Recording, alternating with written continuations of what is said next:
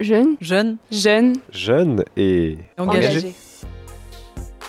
Bonjour à toutes et à tous, vous écoutez Jeunes et Engagés sur Radio Campus, fréquence 106,6 ou sur le site campuslille.com. Chaque mois, on reçoit un ou une jeune qui s'engage. L'idée en menant ces entretiens, c'est d'aller contre le cliché d'une jeunesse passive qui ne s'engage pas, qui est feignante. L'objectif, c'est aussi peut-être de vous inspirer et de donner envie à d'autres, l'envie, pourquoi pas, de s'engager à leur tour. Je m'appelle Vincent et je suis accompagné de Bastien. Salut Bastien. Salut Vincent. Et pour ce nouvel épisode, nous accueillons Madeleine, qui a passé plusieurs mois à Calais au sein d'Utopia 56, une association qui vient en aide aux exilés en France. Salut Madeleine. Salut. Merci d'avoir accepté notre invitation. Eh ben, merci à vous de m'avoir invité. Comme d'habitude, euh, vous retrouverez l'after de Jeunes et Engagés en deuxième partie d'émission. Donc euh, restez jusqu'à la fin si vous voulez prolonger la réflexion autour de l'engagement et des enjeux migratoires. Mais avant ça, Madeleine, on va discuter avec toi euh, d'Utopia 56 et de la question des exilés en France. Donc, euh, tu es parti euh, pendant trois mois et demi, quatre mois C'est cet ça. été à Calais. Oui. Euh, Est-ce que tu peux nous expliquer un petit peu ce qui se passe à Calais et quelle est un peu la situation là-bas et euh, quels sont les enjeux là-bas et pourquoi est-ce que Utopia agit là-bas? Du coup, euh, Calais, c'est la ville frontière entre la France et l'Angleterre. Et donc, euh, il y a beaucoup de personnes qui essayent de passer illégalement entre la France et l'Angleterre, souvent en prenant des risques assez inhumains, donc soit par bateau, soit par camion. Et donc, Utopia 56, euh, c'est une association qui est née euh, au moment de, je ne sais pas si vous en avez entendu parler, mais de ce qu'on appelle la Grande Jungle. Donc, c'était à l'époque le plus grand bidonville d'Europe. Et, euh, donc, euh, c'est une association qui vise à à peu près améliorer les conditions de vie des personnes qui transitent par Calais et qui donc est active depuis 2016 euh, pour essayer de réhumaniser un petit peu la situation là-bas. Ok. Et du coup, euh, à propos des termes utilisés, euh, on en entend souvent plusieurs. Il y a, on entend exilés, migrants, réfugiés. Euh, toi, tu utilises les, lesquels et, et pourquoi? Moi, je préfère utiliser le terme exilé. Euh, c'est vrai qu'avant de partir à Calais, euh, j'utilisais aussi, comme beaucoup de personnes, le mot migrant, puisque c'est le mot qui est le plus euh, utilisé euh, par, euh, Ouais, on va dire le plus, quoi. médiatiquement, Ouais. c'est celui que l'on entend le plus. Euh, c'est vrai que je le trouve très dé- déshumanisant, parce que quand on parle de migrants, on parle de flux migratoires, on parle de flux tout le temps, alors qu'en fait, on oublie que derrière le mot migrant, et derrière le mot exilé, il y a vraiment des personnes, qui, enfin, de- des hommes, des femmes, des enfants. Donc, euh, utiliser tout le temps le mot flux, enfin, ça, ça les renvoie à presque une masse informe, donc c'est assez dérangeant. Et, euh, et le mot réfugié, c'est vrai que souvent il y a aussi l'amalgame qui est fait, euh, migrant, réfugié, mais réfugié en fait il y a vraiment un statut légal derrière, un statut juridique qui est, qui est défini par, euh, je sais pas qui, mais qui est défini, Euh, chose qui n'est pas le cas pour migrants. Ok. Ok. Du coup, exilé, c'est plus le terme général et qui est moins, on va dire, galvaudé et qui a moins de connotations euh, C'est ça, oui. déshumanisantes. Aujourd'hui, migrant, euh, c'est hyper connoté, hyper repris par, euh, Mhm. enfin politiquement et médiatiquement, c'est Loi immigration, la crise migratoire, ouais, c'est c'est ce qui va ça, avec ça. Et du coup, euh, donc dans, ce contexte, euh, du coup, à, euh, Calais, donc Utopia, t'as dit, a été créée dans la jungle de Calais, enfin à cause de le, pour aider les gens qui étaient dans ce qu'on appelait la jungle de Calais. Qu'est-ce que vous faites là-bas maintenant et qu'est-ce que, est-ce que tu peux nous dire, nous raconter ce que tu as fait là-bas cet été? Donc, en fait, Utopia a quatre missions euh, principales. La première, en fait, c'est ce qu'on appelle un numéro d'urgence. Euh, en fait, il y a du coup deux équipes, une de jour, une de nuit, qui se relaient auprès d'un téléphone. Et donc, c'est un téléphone euh, dont le numéro circule un petit peu dans tous les lieux de vie de Calais. Lieu de vie, ça veut dire euh, jungle, du coup, en fait. À l'époque, il y avait une grosse jungle qu'on appelait bah, du coup la grande jungle de Calais, qui a été démantelée en 2017.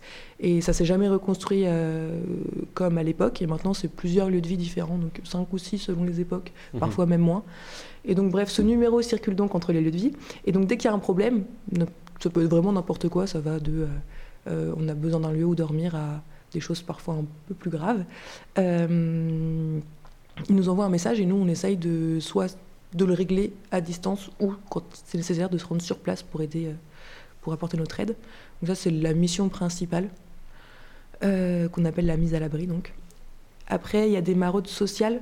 Donc les maraudes sociales, c'est des maraudes justement sur les lieux de vie pour aller à la rencontre des personnes, euh, faire remonter leurs besoins et aussi leur, enfin, leur faire de la réduction des risques parce que donc ils vont essayer de traverser la Manche d'une manière ou d'une autre. Euh, et donc c'est euh, des trucs qui nous paraissent tout bêtes à nous, mais en fait, eux, parfois, n'ont pas la même vision des risques qu'ils prennent que nous, on peut avoir. C'est-à-dire que y en a qui ont déjà traversé la Méditerranée, donc qui est quand même une traversée bien plus longue que celle de la Manche, et qui se disent oh la Manche c'est juste une formalité, euh, dans deux heures on y est. En plus de Calais, on voit l'Angleterre, donc ça a l'air vraiment tout con, mais en fait c'est beaucoup plus, enfin c'est beaucoup plus dangereux que ça m'a l'air. Et donc c'est des rappels de numéros d'urgence, euh, leur dire euh, s'il vous plaît faites attention à la météo quand vous passez, enfin des trucs qui nous paraissent bêtes mais qui sont très utiles à rappeler. Ça c'est la maraude sociale, et après il y a la oui. Et juste, je voulais dire, c'est important aussi un peu de préciser que vous êtes euh, ni là pour les empêcher en soi de traverser, ni de les aider à traverser, mais juste. Euh, ouais. Oui, oui effectivement. Quel est le rapport par rapport à ça? Effectivement. Bah, alors, il y a beaucoup de des, polémiques sur Utopia 56 qui dit qu'on est des passeurs à Calais. Ouais, c'est ça. C'est complètement stupide. Mm. Enfin, nous, clairement, euh, il y a des moments, il y a même des personnes qu'on finit par connaître au fur et à mesure de les croiser. Donc, euh, savoir qu'ils prennent autant de risques pour passer de l'autre côté, franchement, moi, ça me fait pas plaisir. Mm. Euh, et, au-delà de ça, euh, au-delà de ça, non, faire de la réduction des risques, c'est juste leur. on est conscient de toutes les façons que Calais, c'est une ville frontière qui sont là en transit et qui vont partir en Angleterre. Donc la réduction des risques qu'on fait, c'est pas de l'encouragement au passage, au passage, c'est juste de dire bon bah on sait que vous allez mettre en jeu votre vie pour passer. Au moins faites attention et faites-le de manière un peu moins risquée quoi. Mais non, mm. en aucun cas c'est c'est de l'aide au passage, non Oui, c'est pour ça, je oui. préfère Oui, oui. Et donc la dernière euh, mission qu'on a, c'est la maraude littorale. La maraude littorale, c'est donc une maraude qui a lieu quand il y a des fenêtres de passage, donc quand la météo permet le passage en bateau, c'est-à-dire quand il n'y a pas beaucoup de vent et pas beaucoup de vagues. Et donc à ce moment-là, euh, on va faire des... On est en voiture et puis on fait le tour du littoral. Et quand on croise un groupe de personnes qui revient d'une tentative de traversée, qui sont mouillés, qui ont soif, qui ont faim, euh, on va bah, leur donner des l'aide nécessaire dans ces, dans ces moments-là, c'est-à-dire on va les rhabiller, leur donner de l'eau et tout simplement leur donner de la nourriture. Voilà. Euh, du coup, comment ça se passe, euh, le rapport là-bas avec la police Parce que du coup, vous devez sûrement faire face à de la répression. ça, s'est passé comment, toi, ton expérience? Bah Alors, comment ça s'est passé? C'est vrai que déjà, il y a vraiment je ne savais même pas qu'il y avait autant de sortes de police en France. Non, mais vraiment, c'est impressionnant. Les CRS, les gendarmes, les. Enfin, bref, franchement, euh, chaque fois qu'il y a une fenêtre de passage, on, voit toute la. Toute la. Je sais pas comment on appelle ça, mais les bref. Force de l'ordre. Euh, Exactement. Ah, mais vraiment, c'est fou à quel point il y a différent en France. Mais bon.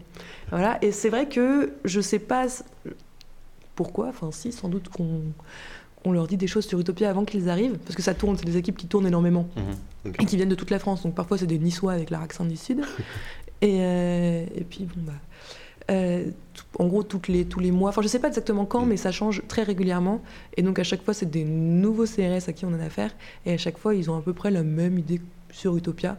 C'est-à-dire à savoir, bah, justement, euh, comme on disait tout à l'heure, en gros, ils nous assimilent clairement à des passeurs et ils ont vraiment une très mauvaise image de nous.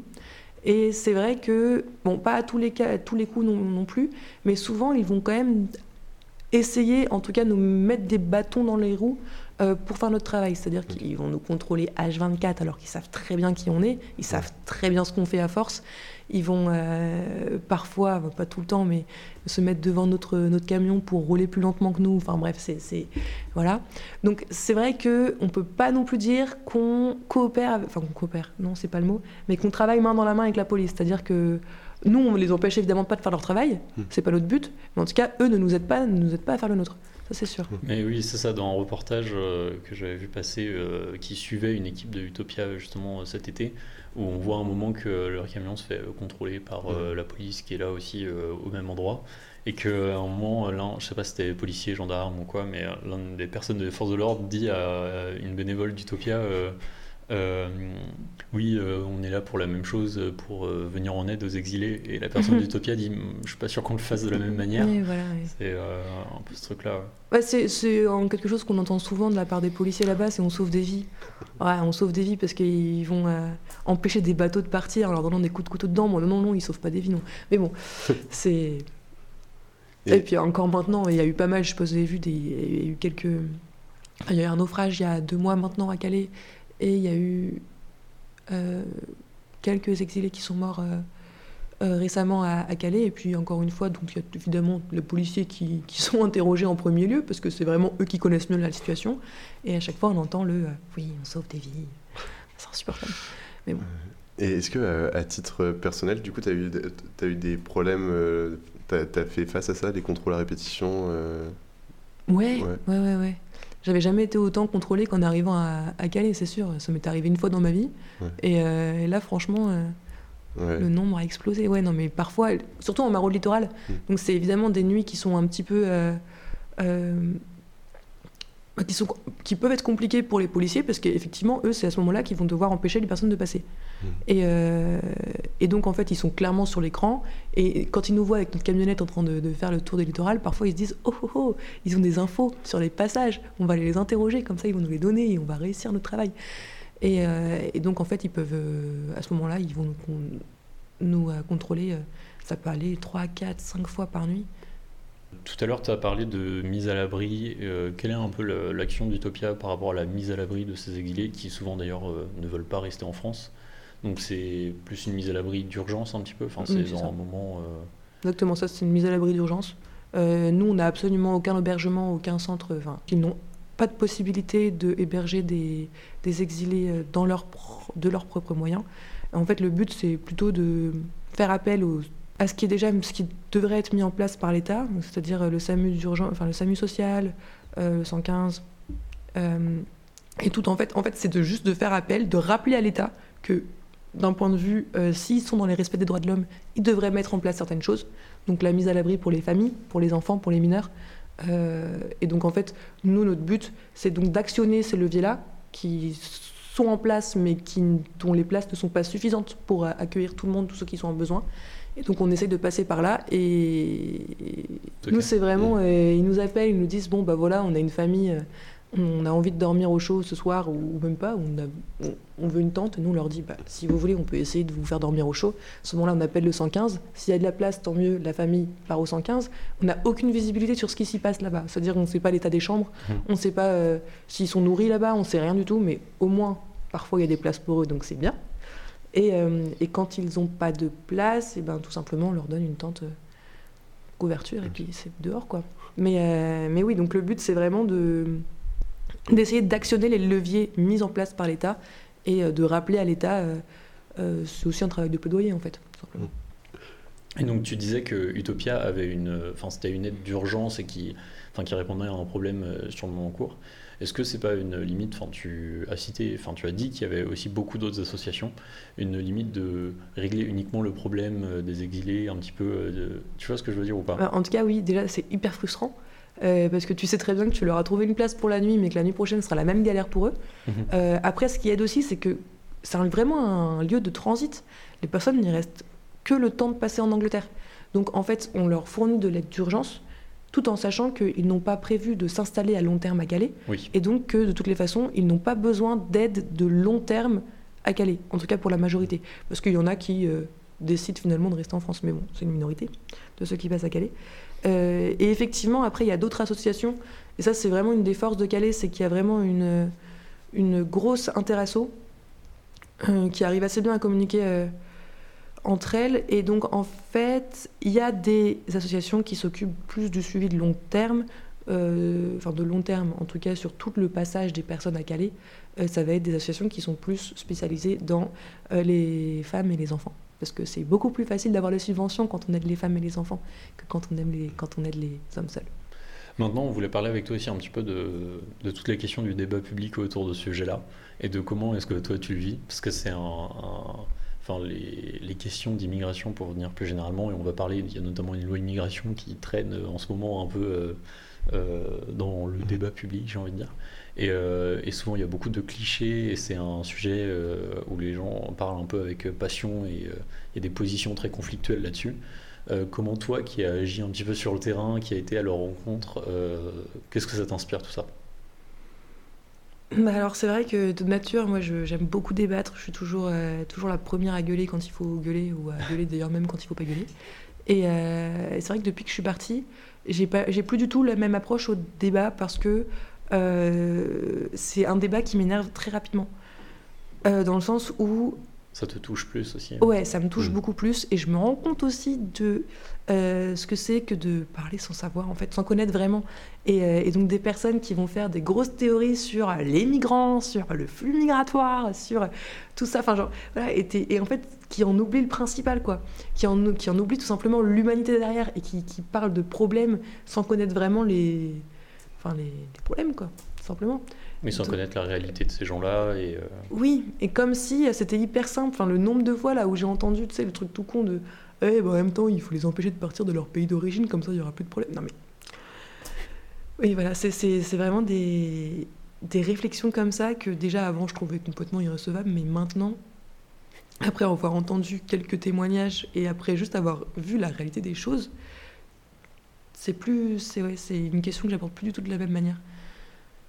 Et surtout, en fait, on se rend compte, euh, enfin moi je me suis vraiment rendu compte, même si j'en étais persuadée avant, euh, que ces personnes-là, pour la très grande majorité, elles ne choisissent pas de quitter leur pays, elles ne choisissent pas de, de commencer un chemin d'exil.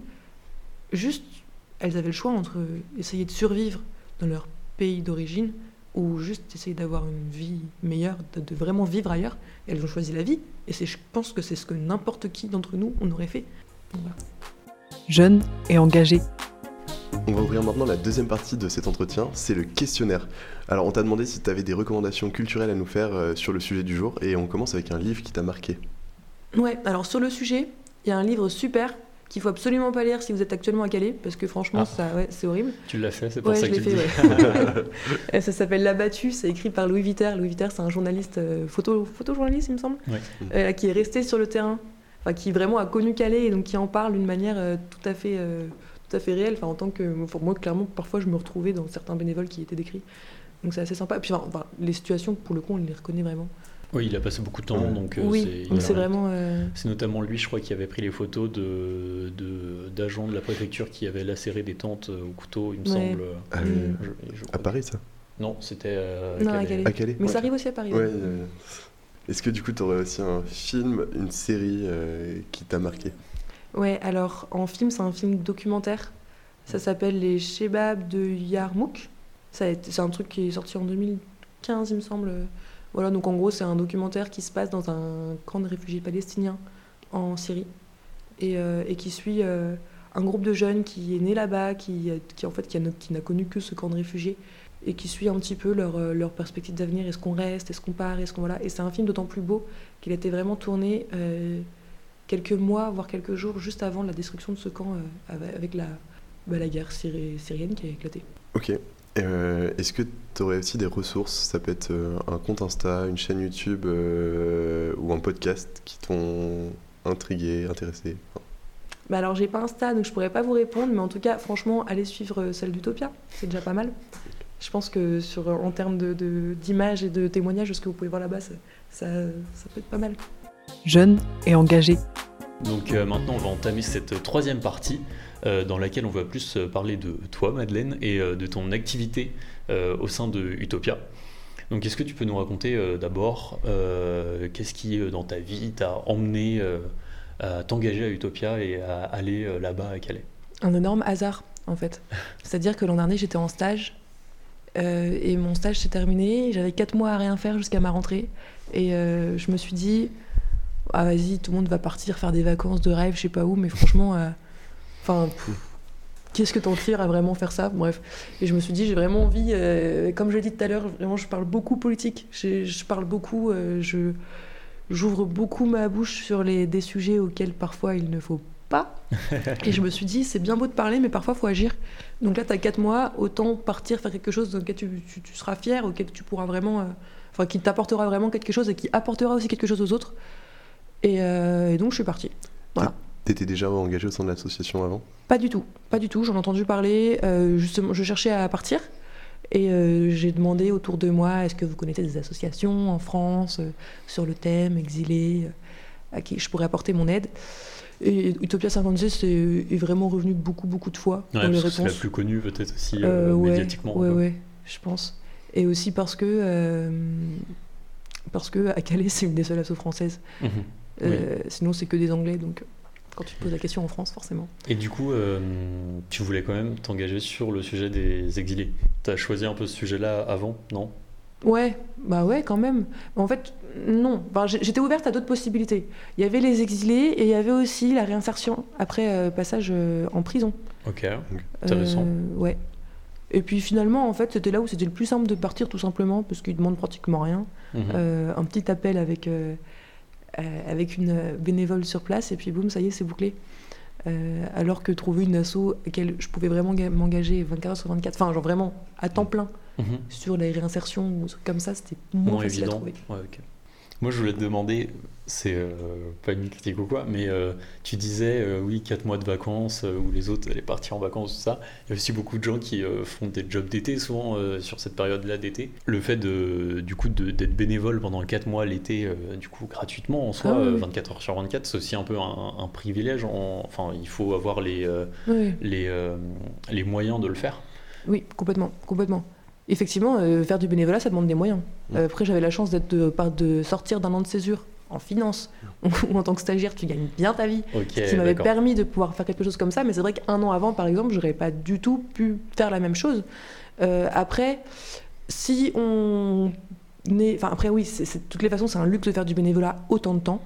Euh, après, il y a aussi des aides qui sont mises en place pour les bénévoles qui ont moins de moyens. Ça en demande quand même. Euh, ça va quand même demander, euh, on va dire, 10 euros par semaine pour la nourriture obligatoirement. oui. Et, euh, et voilà, mais par exemple pour le logement, on peut s'arranger pour ne pas avoir à payer de, de cotisations.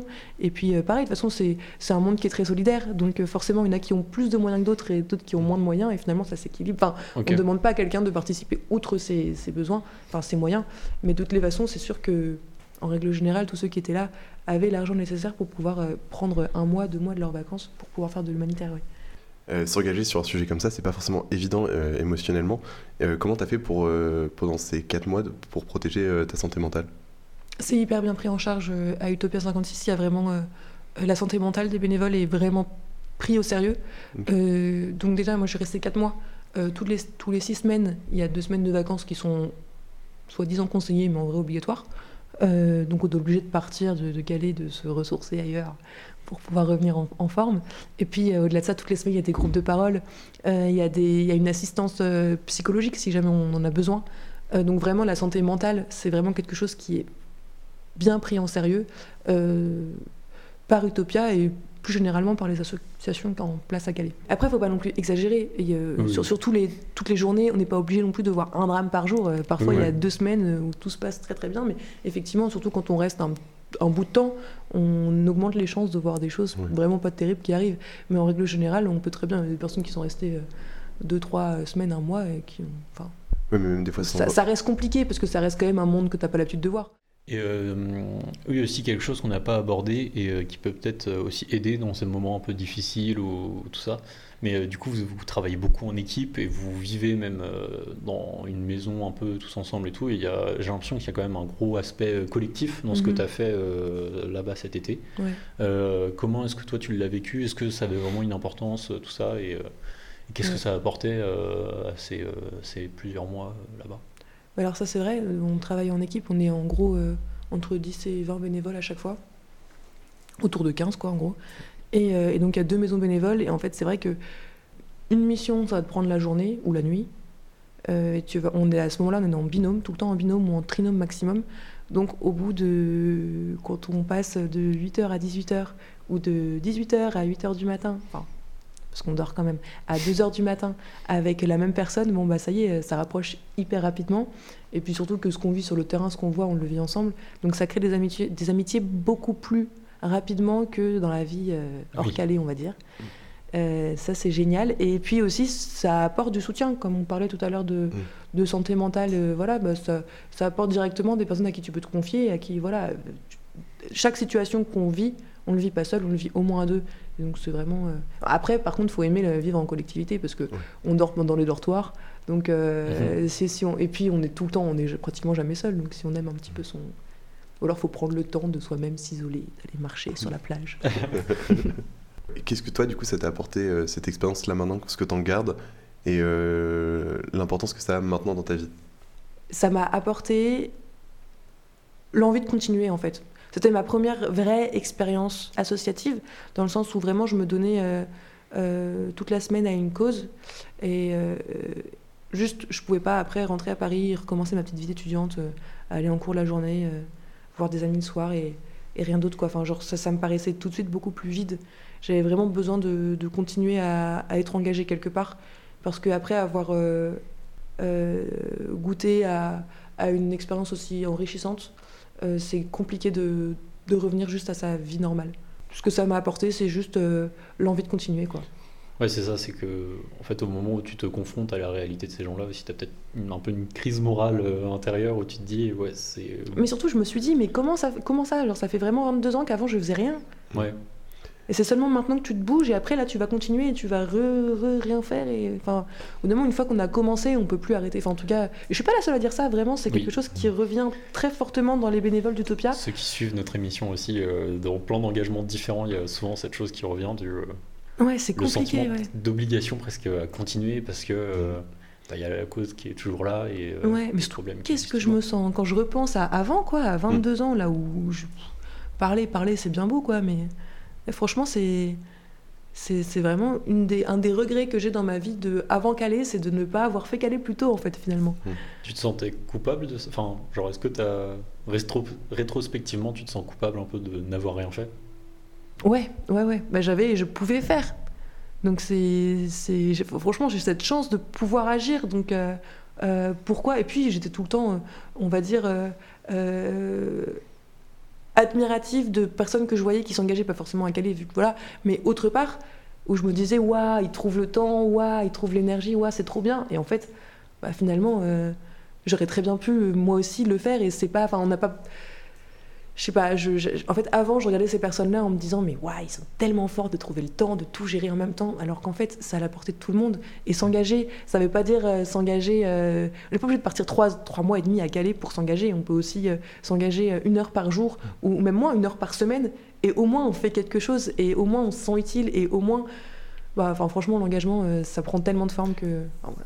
Et euh, bah, je pense qu'on va arriver euh, à la fin de cet entretien. Donc, euh, est-ce que tu as un, un mot de la fin, un dernier message à faire passer? Là, on a entendu que tu nous disais oui, que l'engagement était accessible à tous Ouais. et, et que en fait c'est abordable vraiment pour tout le monde de, de se mobiliser. Est-ce que tu as un message à Oui, faire oui. passer? Bah, mais clairement, si vous hésitez, engagez-vous, hein, vous le regretterez pas. Voilà. Vous êtes euh, toujours sur Radio Campus, euh, fréquence 106,6 ou sur le site campuslille.com. C'est la fin de notre entretien. Euh, merci encore Madeleine d'avoir accepté notre invitation. C'était trop cool franchement. T'as bien aimé ça Ouais, j'ai bien aimé, ouais, avec plaisir. hein. Et merci à vous encore une fois d'avoir euh, donné cette invitation. Bah merci, c'était vraiment cool. Nous, Bastien, on se retrouve lundi prochain pour l'after de notre émission. Si vous avez aimé cette émission, n'hésitez pas à aller écouter les émissions précédentes, toujours disponibles sur toutes les plateformes de streaming. N'hésitez pas à partager et à nous suivre sur les réseaux, Insta et Twitter, tout est en description. Bonne journée